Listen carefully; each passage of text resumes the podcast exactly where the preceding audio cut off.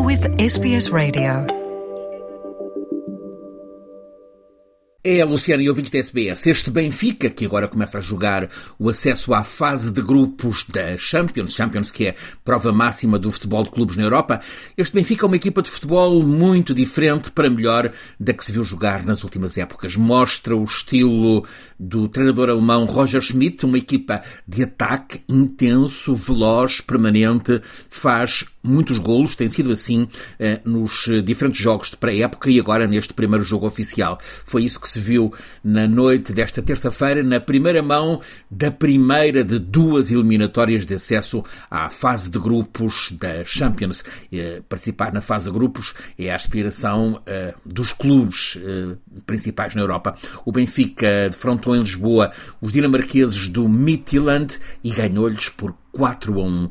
Marcou quatro golos, mas criou ocasiões para marcar 8 a 9, não fosse o guarda-redes islandês dos dinamarqueses ter sido bravo a defender. Alguns remates também passaram rente oposta. Figuras decisivas para o Benfica, o extremo brasileiro David Neres, alta qualidade técnica e muita velocidade, foi ele quem serviu o ponta de lança português Gonçalo Ramos, Gonçalo Ramos é a outra figura do jogo, foi servido por David Neres para marcar três golos. O outro golo do Benfica foi marcado pelo recém-chegado médio argentino Enzo Fernandes.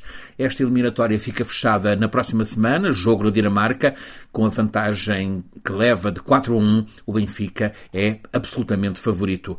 Passando, como é provável, para a eliminatória seguinte, o Benfica vai então jogar com o vencedor do duelo entre uh, os ucranianos do Dinamo de Kiev e os austríacos do Sturm Graz. Uh, o Dinamo de Kiev parece favorito, joga na Polónia, no campo do Legia de Varsóvia.